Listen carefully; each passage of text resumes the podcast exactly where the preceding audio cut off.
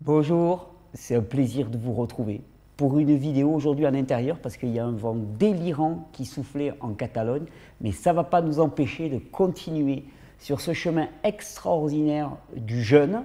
Euh, on a vu différentes facettes du jeûne. Aujourd'hui, je vous avais promis une vidéo, le jeûne pour les femmes. Y a-t-il des spécificités? Vous allez voir, ça va être une vidéo un petit peu plus longue que d'habitude, un petit peu plus longue que les, que les précédentes, pas que d'habitude, parce que j'ai été coutumier de vidéos de plus de 3 heures, donc euh, on va pas dire que d'habitude, mais un peu, plus, un peu plus long que les vidéos précédentes, parce qu'on va essayer d'aborder le sujet de fond en comble. Hein. Qu'est-ce qu'il y a de spécifique pour les femmes avec le jeûne Est-ce qu'il y a quelque chose de spécifique? Et on va l'aborder au travers de la physiologie féminine et des grands moments de la vie féminine et des grandes particularités féminines par rapport aux hommes, par rapport à l'homme que je suis. On va parler des règles, on va parler du syndrome prémenstruel, on va parler des ovaires polykystiques, on va parler de la fertilité, on va parler, euh, on va parler de grossesse, on va parler d'allaitement et on va parler aussi de faim tout azimut. Vous allez voir, les femmes ont quelque chose d'un petit peu particulier. Ça vous dit, on est parti avant de lancer, vraiment de rentrer dans les détails, j'ai besoin de faire un petit point physiologique sur le plan hormonal pour que vous compreniez bien ce qui est en jeu. On va parler d'hormones. Une hormone, qu'est-ce que c'est? Une hormone, c'est un messager chimique qui est véhiculé par le sang et qui va venir agir à distance sur d'autres organes. Il y a une hormone hein, qu'on appelle la GNRH, l'hormone euh, de libération des gonadotropines de mémoire, GNRH. Cette GNRH qui est produite par l'hypothalamus, l'hypothalamus étant une partie du, cerveau, cette GNRH va venir agir sur une autre, une autre partie qui s'appelle la glande pituitaire et cette glande pituitaire va venir produire deux autres hormones qu'on appelle la LH et la FSH. La LH, c'est l'hormone lutinéisante, je me trompe toujours, lutinéisante, et la FSH, c'est l'hormone de stimulation euh, folliculaire alors on ne parle pas des follicules pileux, hein, on parle des follicules ovariens. Globalement, la LH et la FSH sont les hormones qui, quelque part, contrôlent hein, le, cycle chez la femme. Euh, la LH, hein, c'est une, hormone qui déclenche l'ovulation, alors que la FSH, elle préside ben, à, la construction de l'ovule littéralement. Chez l'homme, elle préside aussi à la production de sperme. Mais nous, on va s'intéresser particulièrement à la femme. Donc LH et FSH, issus de la GNRH, qui sont des hormones essentielles pour le cycle. Et alors, euh, ce qui est intéressant, c'est que cette GNRH, elle a un précurseur qu'on appelle la kispeptine. Kiss, comme baiser en anglais, c'est marrant comme nom. La kispeptine, c'est un précurseur de la GNRH, c'est-à-dire que la kispeptine est transformée. Donc, des élévations de kispeptine entraînent des élévations de GNRH, et les GNRH amènent une production de LH et de FSH. Alors, vous allez me dire, mais pourquoi il nous raconte tout ça? Parce qu'il y a on s'est rendu compte euh, qu'il y a beaucoup plus de production de kispeptine chez la femme que chez l'homme. Hein. Donc plus de GNRH, donc plus de LH et plus de FSH. Et surtout, on s'est rendu compte que cette kispeptine était particulièrement sensible à des hormones qu'on dit hormones de la faim, FIM. Hein. Par exemple, l'insuline, par exemple, la leptine, par exemple la leptine, hein, qui, est une, qui, est une, hormone qui est produite par les cellules graisseuses pour indiquer qu'elles sont pleines. Euh, la gréline, hein, qui est l'hormone qui, normalement signale que l'organisme est en, est en affamement. Et donc, qu'est-ce que ça veut dire automatiquement? Ça veut dire que chez les femmes, l'état de jeûne, hein, donc caractérisé par une baisse de l'insuline, une, augmentation de la gréline, euh, une, baisse de la leptine, eh tout ça va avoir une influence sur la kispeptine, sur la GNRH et sur la LH et la FSH beaucoup plus grand que chez les hommes. Hein. C'est une petite donnée, vous allez voir qu'on va l'utiliser énormément euh, dans la vidéo qui va suivre. Alors maintenant, on a cette petite donnée, donc au niveau hormonal, vous comprenez que le jeûne, pour simplifier, le jeûne au niveau hormonal, et particulièrement au niveau hormonal, au niveau de ce qu'on appelle l'appareil reproducteur, a beaucoup plus d'influence et beaucoup plus de conséquences chez la femme que chez l'homme. Et ça va être l'une des particularités. Alors on va, commencer avec ce qu'on appelle le syndrome prémenstruel. Le syndrome prémenstruel, c'est juste avant les règles chez la femme, eh bien, un tas de symptômes qui se traduisent par de la fatigue, de l'énervement, des douleurs abdominales assez fortes. Et euh, actuellement, d'ailleurs, quand vous regardez dans la littérature scientifique, on sait peu ce qu'est le syndrome prémenstruel. On sait que ce n'est pas tant lié à des quantités d'hormones circulantes qu'à une sensibilité des récepteurs à ces hormones. Alors je vais vous parler d'expérience et je vais vous parler de, physiologie. Hein. On, sait que le jeûne a généralement, généralement je dirais dans le corps, hein, pour conséquence une normalisation de la, sensibilité des récepteurs. Donc, au regard hein, de cette problématique, on peut se dire que le jeûne devrait pouvoir aider dans le syndrome prémenstruel. Ensuite, l'expérience sur le terrain, parce que j'ai pu être amené à, rencontrer pas mal d'adolescentes particulièrement qui avaient ces phénomènes de syndrome prémenstruel avec énormément de douleurs, à qui j'ai pu conseiller le jeûne, me disent que les résultats sont assez disparates. Pour certaines, ça va vraiment améliorer, pour d'autres, ça ne va pas changer grand-chose les équilibres hormonaux qui sont en jeu sont des équilibres extrêmement complexes qu'on est très loin de comprendre actuellement. C'est ce qui explique la non-prédictibilité hein, de, ce que, de, ce que je vous avance. C'est-à-dire que là, on est dans un domaine dans lequel, pour l'instant, on ne sait pas trop. Le jeûne est tenter, le jeûne peut être expérimenté, il ne présente aucun, aucune contre-indication. Il peut, pour certaines, s'avérer euh, salutaire, pour d'autres, être relativement anodin et il y aura d'autres moyens certainement d'agir. Mais en tout cas, pour ce qui concerne le syndrome prémenstruel qui est lié la plupart du temps à une hypersensibilité des récepteurs hormonaux aux oestrogènes, à la progestérone en particulier, eh bien on a des résultats relativement disparates. Euh, on va retrouver cette, cette, cette, dimension aussi quand on parle des règles. Les règles chez les femmes, hein, donc les règles chez les femmes, qu'est-ce que, qu'est-ce que c'est les règles hein? C'est un, un moment où finalement la paroi de l'utérus est détruite. À la paroi de l'utérus, on appelle ça l'endomètre, et il se produit des écoulements de sang. C'est aussi les règles, un émonctoire, un émonctoire cyclique pour les femmes, c'est ce que les femmes ont vraiment de, spécifique par rapport aux hommes. Les émonctoires étant les portes de sortie de l'organisme dans le milieu extérieur. D'habitude, il y a les reins, Hein, via l'urine, il y a le côlon, hein, via les selles, il y a les poumons, il y a la peau, hein, on a quatre émonctoires principaux. Et eh bien pour les femmes, il va y en avoir un cinquième, un émonctoire cyclique, d'ailleurs, qui amène des choses assez intéressantes, parce que qui dit émonctoire cyclique dit que au moment où tous les déchets, toutes les toxines vont être libérées du corps, juste avant les règles, il peut y avoir une accumulation de ces toxines dans les fluides du corps, sang et lymphe, ce qui explique ces états de nervosité. Vous savez qu'on raconte euh, de façon un petit peu parfois un petit peu caricaturale, hein, c'est-à-dire que les femmes avant les règles elles sont un petit peu tendues, un petit peu nerveuses. Ben oui, simplement parce qu'il y a cette mobilisation de déchets dans le corps, cette mobilisation de toxines, et que donc elles ont une grosse élimination à ce moment-là. C'est quelque chose de très spécifique. Alors les résultats avec le jeûne sont là aussi assez paradoxaux. On a très peu de littérature là-dedans. J'ai trouvé deux références, et ensuite je vous parlerai d'expérience. J'ai trouvé deux références. La première portait sur l'étude des, cycles des femmes pendant le mois de Ramadan. Ben oui, parce qu'il se trouve qu'il y a des millions et des millions de personnes qui pratiquent une forme de jeûne intermittent. Hein, ce n'est pas un jeûne sec long, c'est un jeûne intermittent. Un jeûne intermittent, vous verrez, assez paradoxal pendant le mois de Ramadan, euh, parce que c'est un jeûne intermittent dans lequel il y a une totale inversion, hein, puisqu'on ne mange pas la journée et on, mange la nuit. Alors en vérité, on dit on mange la nuit, euh, c'est peut-être une dérive. Le ramadan traditionnel, on ne mange pas toute la nuit, on a un petit repas en début de nuit et un petit repas en fin de nuit. Donc ça reste quand même du jeûne intermittent avec des longues périodes d'abstinence de nourriture. Et c'est comme ça qu'on se retrouve avec énormément d'études qui ont été faites sur la période de ramadan. Et euh, les études que j'ai trouvées sur la période de ramadan par rapport aux règles indiquent une forme de chaos. Pour certaines, il y a diminution des règles, hein. pour d'autres, il y a augmentation des règles, pour d'autres, il y a retard des règles, et pour d'autres, il y a accélération des règles. Je pense que le fait que les repas soient pris la nuit peut expliquer cette espèce de chaos qui est induit. De toute façon, on sait très bien que les restrictions caloriques, quelles qu'elles soient, amènent quasi systématiquement à une forme d'aménorrhée. Donc si le jeûne est associé à une forme de restriction calorique, ça va avoir tendance à diminuer les règles. Je suis tombé sur une autre étude aussi, hein, sur l'étude de, de, jeunes de 24, 36 et 72 heures chez les femmes, qui, elle, concluait que finalement, il n'y avait pas d'altération réellement. En règle générale, ce qu'on constate avec les règles et le jeûne, si le jeûne est pratiqué avant la période des règles, hein, donc en deuxième partie de cycle, eh bien, généralement, ça a tendance à hâter les règles. Si le jeûne est produit pendant les règles, ça a tendance à les raccourcir. Voilà ce qui a pu être constaté quand j'en parle autour de moi avec les femmes qui pratiquent du jeûne. Voilà ce qu'elles me disent. Globalement, c'est ce qu'on constate. Là aussi, rien de décrit hein, de, façon euh, définitive.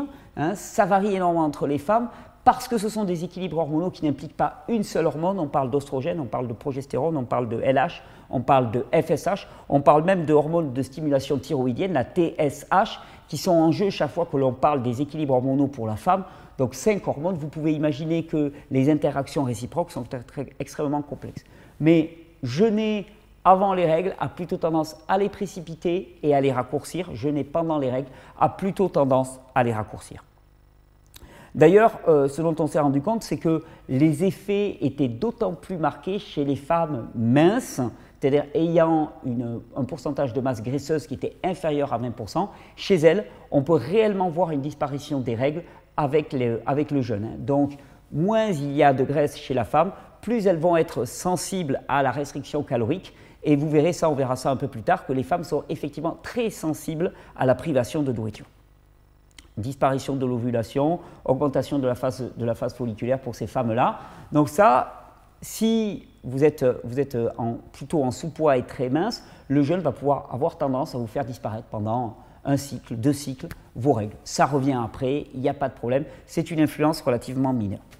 Puisqu'on parle de règles, on va parler automatiquement de fertilité. Et là, on rentre dans quelque chose de beaucoup plus construit, de beaucoup plus, de beaucoup plus documenté.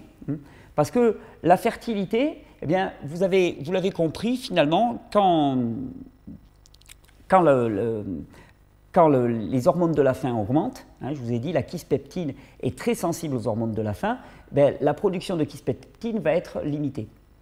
Donc, automatiquement, en jeûne, eh bien, il y a la GNRH qui baisse, il y a la LH et la FSH qui baissent aussi. Donc, automatiquement, cela induit pendant le jeûne une baisse massive de la fertilité.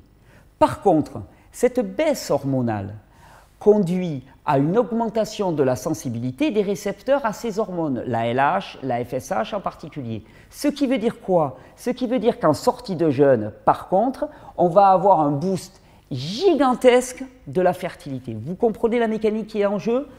Pendant le jeûne, baisse des niveaux hormonaux, LH et FSH en particulier. Donc, les récepteurs, puisqu'il y a très peu d'hormones, augmentent leur sensibilité. Tu sors de jeûne, à nouveau la kispeptine monte, la GNRH monte, la LH et la FSH explosent, les oestrogènes et la progestérone explosent, et à ce moment-là, les récepteurs hormonaux qui ont une sensibilité accrue vont réagir très très fortement. Et on constate systématiquement une augmentation de la fertilité. Pour avoir discuté avec des personnes qui suivent des femmes en situation d'infertilité, Hein, on a tous constaté que le jeûne est certainement le meilleur moyen actuellement de booster naturellement votre fertilité. C'est valable pour les femmes, c'est valable pour les hommes, puisque je vous ai dit que la LH, euh, FSH, présidait à la production quantité et qualité du sperme chez l'homme. Hein. Donc euh, que les hommes ne se croient pas euh, en dehors du coup en se disant ah ben, moi j'ai pas à jeûner, moi c'est ma femme qui se débrouille. Pas du tout, pas du tout, pas du tout. Les hommes peuvent jouer leur part mais le jeûne est certainement en termes de fertilité le meilleur moyen actuellement de le booster. Et mieux que ça, je suis tombé sur des études, je, m'en doutais, je suis tombé sur des études qui prouvent que le jeûne étant même la période de fertilité. Vous savez, quand, on avance en âge, eh bien la fertilité décroît. On te dit qu'à partir de 40, 42 ans, la fertilité est diminuée de moitié, puis au-delà de 45 ans, elle est diminuée de trois quarts, puis au-delà de 50 ans, il n'y a quasiment plus de fertilité, en particulier pour les femmes. Eh bien, le jeûne et la restriction calorique limitent fortement le déclin de la production d'ovules en termes de quantité et de qualité. Je l'avais pu le constater, cette étude que je vous cite le prouve. Et mieux que ça, on se rend compte que durant la privation de nourriture, le corps engage un énorme chamboulement nettoyage qui fait que finalement, il va y avoir la formation de nouveaux ovules après le nettoyage. D'ailleurs, c'est ce qu'on a vu précédemment hein, dans, la, vidéo qui parlait de jeûne hein, et de longévité. On se rend compte qu'en jeûne, le corps induit des nettoyages, évacue tout l'ancien, tout le vicié, tout l'abîmé, tout ce qui n'est plus conforme, tout ce qui est fatigué, et permet ben, la multiplication de tout ce qui est neuf. Eh bien, avec la fertilité, on est exactement dans ce cadre-là. Donc, vous voulez booster votre fertilité, vous voulez avoir des enfants, le jeûne, et le jeûne à deux, en plus, c'est génial de se lancer à deux dans l'aventure, ben, le jeûne à deux est certainement le meilleur moyen de booster votre fertilité et de la maintenir longtemps si votre but c'est d'avoir encore euh, de nombreux enfants. Moi, ça m'intéresse, nous, ça nous intéresse au plus haut point. Moi, j'ai 45 ans, j'ai encore envie d'avoir des enfants. Quand je suis tombé là-dessus, je dis waouh, j'ai appelé l'enfant, je dis waouh, là, on a un, un, un bon truc, la fertilité continue. Bon, il n'y avait pas besoin de ça pour me motiver pour le jeûne, mais ça y contribue. Alors, on, parle de, on jeûne, euh, on parle de fertilité. L'un des plus gros empêchements actuellement à la fertilité, c'est une maladie, comme on l'appelle, qui s'appelle le syndrome des ovaires polykystiques. Hein. Le syndrome des ovaires polykystiques, alors ça n'a rien à voir avec des kystes. Hein. les kystes, normalement, ce sont des excroissances hein, qui se développent dans le corps. Les ovaires polykystiques n'ont pas de kystes, mais leur apparence fait penser comme s'il y avait une multitude de, kystes.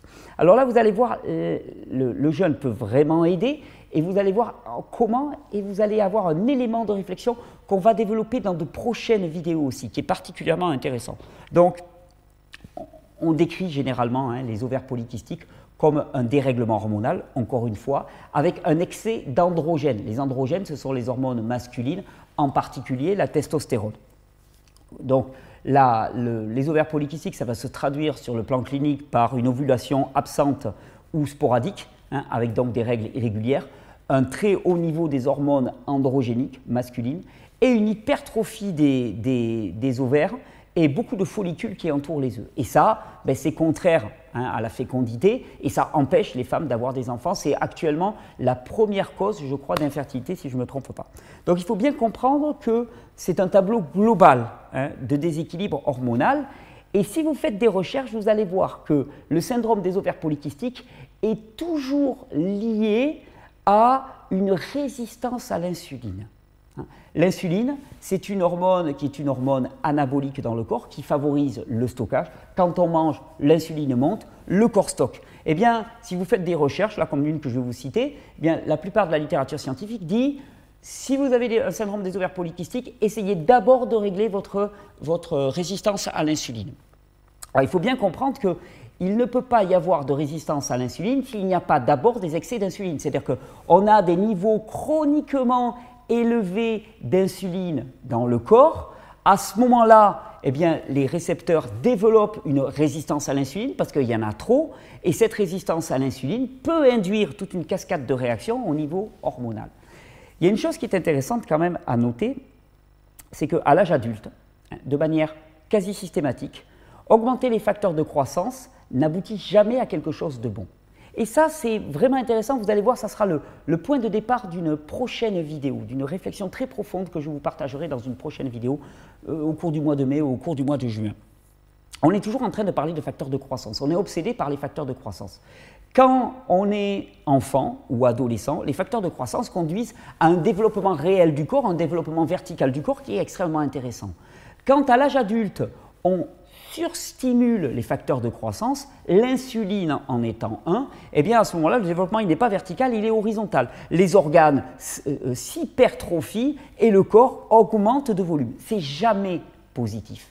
Et on se rend compte que actuellement, on a souvent un mode de vie, une alimentation chargée de sucre en particulier, qui favorise des hauts niveaux d'insuline chronique qui conduisent à toutes ces hypertrophies d'organes. On va pouvoir parler de kystes au niveau, au, niveau, au niveau rénal, on va pouvoir de kystes au niveau ovarien. Les gens prennent du poids, les gens enflent démesurément. C'est lié toujours pareil à des facteurs de croissance trop stimulés, une hypersécrétion d'insuline et donc une résistance à l'insuline qui, qui s'installe. Alors ça tombe bien parce que si vous avez suivi toute ma série de vidéos sur le diabète, sur les problèmes de régulation du métabolisme, je ne connais aucun meilleur moyen que le jeûne de traiter le syndrome métabolique, l'hypertension, le diabète et le surpoids. Ben ouais, c'est évident. Parce que si tu te dis hein, que ces hauts niveaux d'insuline sont liés à une consommation trop importante de sucre en particulier, consommation trop importante tout azimut, et de sucre en particulier. Eh bien, quand tu vas te mettre à jeûner, qu'est-ce que tu vas faire? Eh Tu vas commencer à consommer tous les sucres qui sont stockés dans l'organisme. Alors les sucres, puis des graisses tout le surplus que tu avais accumulé, qui avait conduit à des hauts niveaux d'insuline et une résistance à l'insuline, se trouve consommé. Le meilleur moyen de faire diminuer la résistance à l'insuline, c'est de jeûner. Ça a été prouvé de multiples fois. Ne serait-ce que des petits jeûnes de 2-3 jours suffisent à diminuer énormément la résistance à l'insuline et à améliorer fortement la situation des personnes qui ont des ovaires polykystiques. Hein. Donc, on est tranquille. Là, le jeûne, première indication. Alors, on a fait le syndrome prémenstruel, on a fait les règles, on a, fait, on a parlé de fertilité, on a parlé d'ovaires polykystiques, tu as réglé tes problèmes d'ovaires polykystiques, tu as boosté ta fertilité, automatiquement arrive le moment, alléluia, où la femme est enceinte. Magnifique, la grossesse, sublime, avoir des enfants, un moment extraordinaire de la vie. Alors, le jeûne et la grossesse. Alors, globalement, je vais dire non. Non, pourquoi? Parce que euh, pendant la grossesse, il y a déjà des bouleversements hormonaux qui sont gigantesque. En plus, euh, pendant la grossesse, il faut bien comprendre que le corps est en mode stockage. Il stocke parce qu'il y a un petit être qui se développe à l'intérieur et donc la résistance au jeûne va être maximale. C'est-à-dire que les hormones de faim vont être à leur maximum, gréline, leptine, elles vont être à leur maximum la femme est orientée vers le stockage. D'ailleurs, ce n'est pas pour rien que la plupart des femmes prennent du poids pendant la grossesse. C'est normal, les hormones les y conduisent. Donc, si elles veulent jeûner à ce moment-là, il va y avoir à l'intérieur un véritable combat entre le mental, la volonté, qui dit moi je veux jeûner, et la réalité physiologique du corps.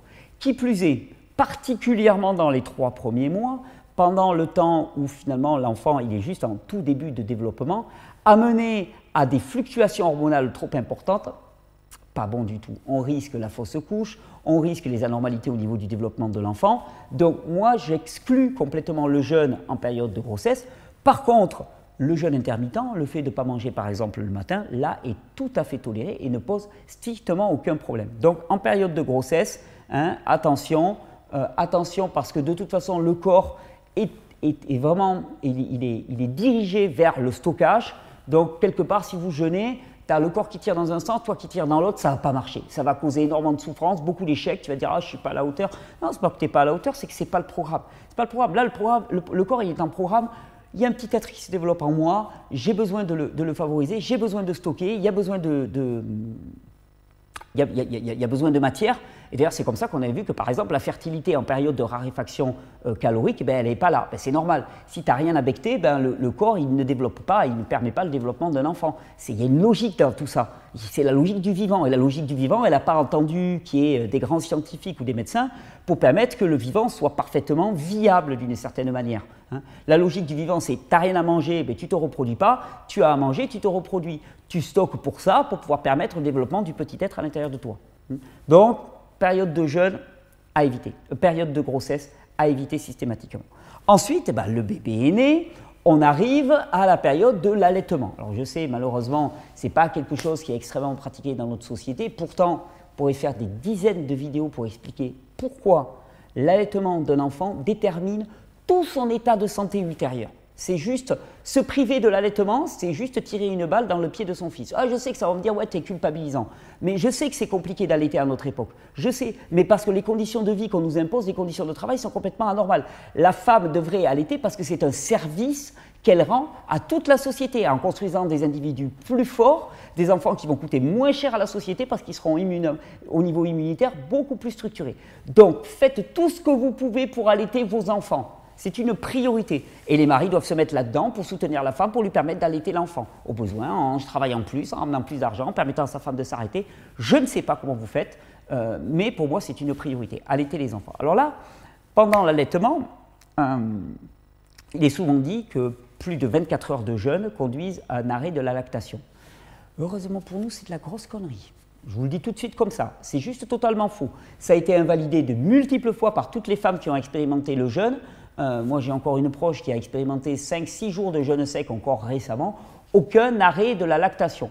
Et heureusement, euh, le lait, normalement, c'est l'aliment unique du petit bébé en développement. Hein. Donc, je veux dire, que tout soit orienté pour une production de lait, quelles que soient les conditions extérieures, y compris les périodes de famine, ben, ça me paraît relativement rassurant. Eh et c'est comme ça que ça se passe. On va dire le jeûne et la lactation, aucun problème surtout à partir du moment où la lactation est mise en place. je dirais les trois premiers mois d'allaitement, peut-être, c'est pas la peine d'y aller trop fort sur l'allaitement. On pourrait risquer un arrêt potentiellement. Pas, pas loin d'être certain. Une fois que c'est mis en place, 3-6 mois, vous pouvez y aller autant que vous voulez sur le jeûne, enfin autant que vous voulez. En tout cas, moi, tout ce que j'ai monitoré comme jeûne, des jeûnes de 6-7 jours à l'eau, des jeûnes de 5-6 jours en sec, aucun arrêt de la lactation. Et là, quand tu t'intéresses à l'allaitement et, le, jeûne, automatiquement on te dit oui, mais non, mais attention, parce qu'il y a un danger. Le danger, c'est que la mère, en jeûnant, eh bien, elle va détoxiner toutes ces toxines dans le lait qui va aller pour le, petit enfant. Alors, ça, c'est une vraie question, et je vais vous dire tout simplement, personne n'a de réponse. Alors, je vais vous proposer deux hypothèses. La première, euh, on te dit bon, ben, que nombre de toxines, hein, de déchets dans le corps sont liposolubles, donc ils vont passer dans le lait. Première hypothèse. Deuxième hypothèse, euh, l'étude hein, du fonctionnement global de la femme enceinte et allaitante montre que tout est fait pour préserver l'enfant. Donc il y a une partie de moi qui me dit, alors tout est fait pour préserver l'enfant et ça veut dire qu'on va balancer dans le lait les pires déchets de l'organisme. Ça colle pas. Et puis je vais te dire, si l'hypothèse numéro 1 est vraie, c'est-à-dire qu'il y a des toxines liposolubles qui passent dans le lait, qu'il y en ait un petit peu, c'est certain. Il y a des toxines liposolubles qui vont passer dans le lait et elles vont venir intoxiquer l'enfant. Oui, mais je vais te dire, que tu sois en jeûne ou que tu sois pas en jeûne, et ton corps il se détoxifie tout le temps. Il est tout le temps en train de se détoxifier. Et dès que tu dors, à moins que tu manges H24, ce que je ne te recommande pas, eh bien, ton corps il va détoxifier en permanence. Donc, de toute façon, tu vas avoir des toxines qui passent dans le lait. Donc, la logique derrière ça, moi, pour moi, ça serait de dire ne vous privez pas de jeûne, mais si vous n'avez jamais jeûné, faites-le progressivement. Commencez par des charges euh, en termes de détoxification qui soient supportables par votre organisme, de manière à ne pas prendre le risque hypothétique. Parce qu'à titre personnel, je ne l'ai jamais constaté. Je me souviens une fois, il y a une dame qui me disait pareil comme ça, moi j'ai des amalgames dentaires qui doivent rejeter du mercure, mais je ne veux pas me les faire enlever parce qu'il y a un risque d'intoxication du, nourrisson si l'opération se fait mal. Je dis ouais, ok, tu as un risque d'intoxication du nourrisson si l'opération se fait mal, mais là, si tu as réellement des émanations actuellement, de toute façon, tu es en train d'intoxiquer ton nourrisson. Donc de deux choses l'une, soit le mercure passe par le lait et à ce moment-là, tu es déjà en train de lui en balancer, soit le mercure ne passe pas par le lait et à ce moment-là, tu n'as pas à t'inquiéter. Donc la règle que je donnerai par expérience, c'est pas se lancer tout azimut dans un jeûne de 6-7 jours si on n'en a jamais fait, commencer progressivement, augmenter doucement, surveiller ses émonctoires et favoriser vraiment la sortie de toutes les toxines par les émonctoires, ça va grandement aider, ça évitera le potentiel risque que ça puisse euh, aller vers le, nourrisson. Donc, conclusion, ne partez pas trop vite, trop fort, favorisez le, le fonctionnement émonctoriel, mais il n'y a aucun problème à jeûner quand on est une femme allaitante. Et au contraire, je dirais souvent, les femmes pendant la grossesse ne jeûnent pas, donc elles attendent la période de l'allaitement. Vous pouvez y aller, ça va vous aider à récupérer, ça va stimuler l'organisme, ça va permettre un meilleur nettoyage, ce qui veut dire que les éléments qui vont être apportés à l'enfant seront de meilleure qualité. Pour moi, de tout ce que j'ai pu observer, ça va toujours dans le meilleur sens. Alors, il reste une dernière question qu'on pourrait traiter, c'est euh, la faim. Ah oui, non, parce que finalement, qui dit jeûne dit faim. Et c'est marrant parce que je vais vous citer une étude. Hein. ça va certainement dans le sens, hein, je vous avais dit, la kispeptine est très sensible aux hormones de la faim. Eh bien, on se rend compte que chez la femme, il y a une véritable résistance à, l'affamement. D'ailleurs, c'est notoire, hein, c'est connu, les femmes ont constitutivement parlant une réserve de graisse plus importante que les hommes. Pour une femme, avoir 14-15% de masse graisseuse, c'est plutôt le minimum bas pour un homme, on va être quasiment 10% plus bas. Un homme à 5-6% de masse graisseuse, il est sec, mais il n'est pas en danger. Une femme à, moins de 14-15% de masse graisseuse, tout de suite, on va risque d'avoir apparaître l'aménorrhée. Elle ne peut plus se reproduire, elle n'est plus viable en tant que femme, entre guillemets. Et dans l'étude que je vous cite, on a montré que à, régime de jeûne égal, les femmes ont un niveau de leptine six fois plus bas que les hommes. La leptine, c'est l'hormone de la satiété. C'est l'hormone qui te dit c'est pas la peine de manger, tu as assez mangé. Eh bien, pendant le jeûne, les femmes ont un niveau de leptine six fois plus bas que les hommes. Qu'est-ce que ça veut dire? Ça veut dire qu'elles vont avoir tendance à avoir plus faim, nettement plus faim que les hommes. Et ça, ça va nous permettre de conduire à une conclusion assez générale sur tout ce que j'ai essayé de vous présenter. Ben ouais, effectivement, le corps de la femme, il y a la fonction première de la femme, je ne crois pas que ce soit euh, misogyne ou quoi que ce soit de dire ça, la fonction première de la femme, c'est la reproduction, c'est le fait de porter des enfants, euh, de, les, de, les, de, de, les, mener à terme, de les allaiter et de leur permettre de démarrer dans la vie. Biologiquement parlant, hein, la femelle de toutes les espèces, son rôle premier dans la vie, c'est quand même d'avoir des enfants. C'est un, un, moment extraordinaire, d'ailleurs toutes les femmes en témoignent, toutes les femmes qui ont des enfants disent que c'est quand même quelque chose qui a bouleversé leur vie, et ce n'est pas pour rien, parce que c'est l'une des fonctions essentielles de la femme. Et on va dire que la biologie de la femme est totalement orientée dans ce sens-là. Pour porter un bébé, pour lui donner à manger, il faut des réserves. Ce qui veut dire que le jeûne chez la femme va toujours être un peu plus compliqué que chez l'homme. Et pour en avoir parlé autour de moi, pour en avoir discuté avec mon épouse, quand je lui ai présenté ce fait-là, elle m'a dit Ok, ça me parle. Ça m'explique pourquoi il y a des fois où le jeûne, pour moi, ouah, ça passe pas.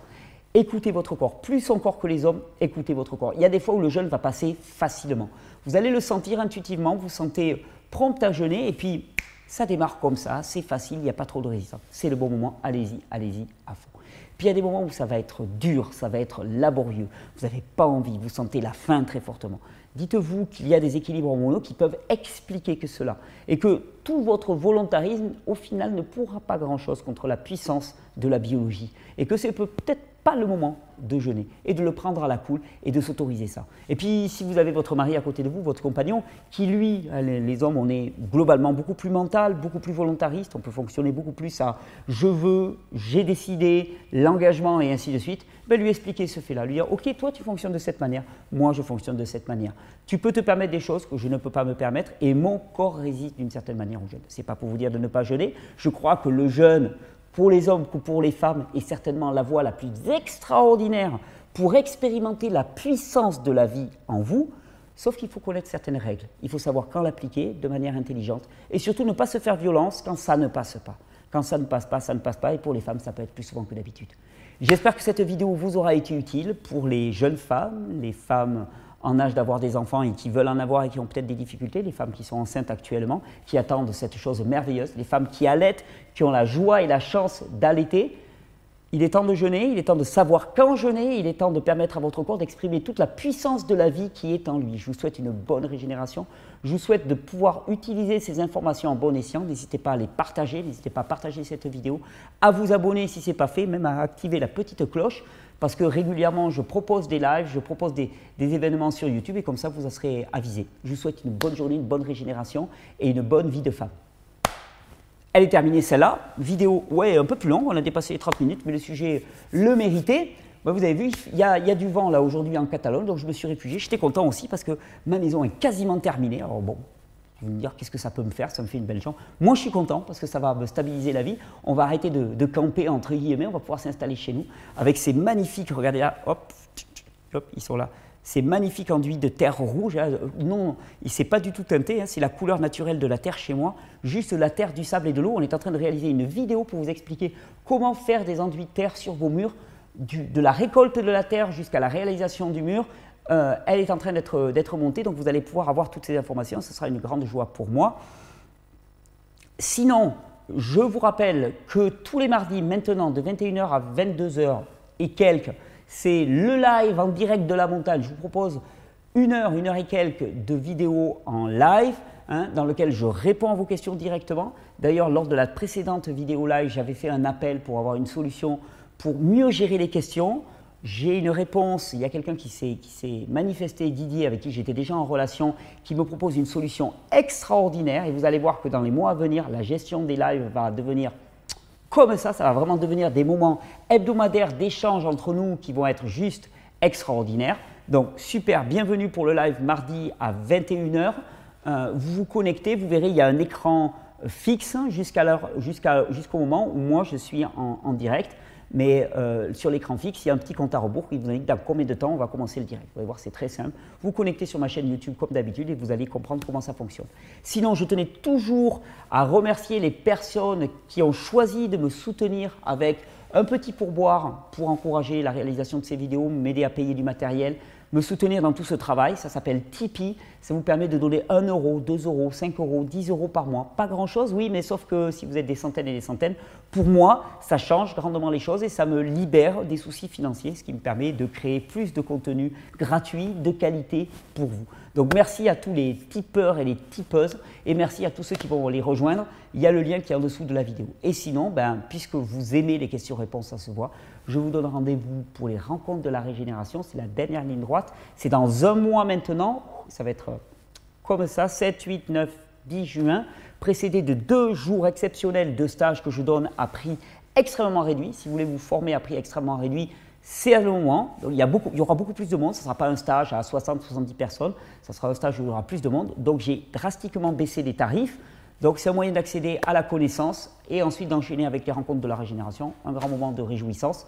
Tous les liens sont en dessous de la vidéo pour aller voir tout ça. Toutes les informations sont là-dessus. Je vous rappelle en dessous aussi qu'en dessous de la vidéo, vous avez toutes les références scientifiques et le script intégral de cette vidéo. Je vous souhaite une bonne régénération. Je me réjouis de vous retrouver demain soir ou mardi soir, hein, selon le moment où vous regardez cette vidéo. Et, autre information, oui, euh, à partir de jeudi prochain, je commence, donc jeudi 9, je commence à donner une formation qui est très importante pour moi, qui est la formation pour les professionnels, les coachs de la régénération. Il se peut que pendant 10-15 jours, il y ait beaucoup moins de vidéos, bah, simplement parce que je serai pris H24. Soit j'aurai le temps d'en tourner avant, et on va continuer, on a encore quelques points à explorer autour du jeûne, soit il faudra attendre mon retour après la, formation des coachs de régénération. Je vous souhaite une bonne régénération, je vous souhaite une très très belle journée. Merci pour vos encouragements merci pour les partages.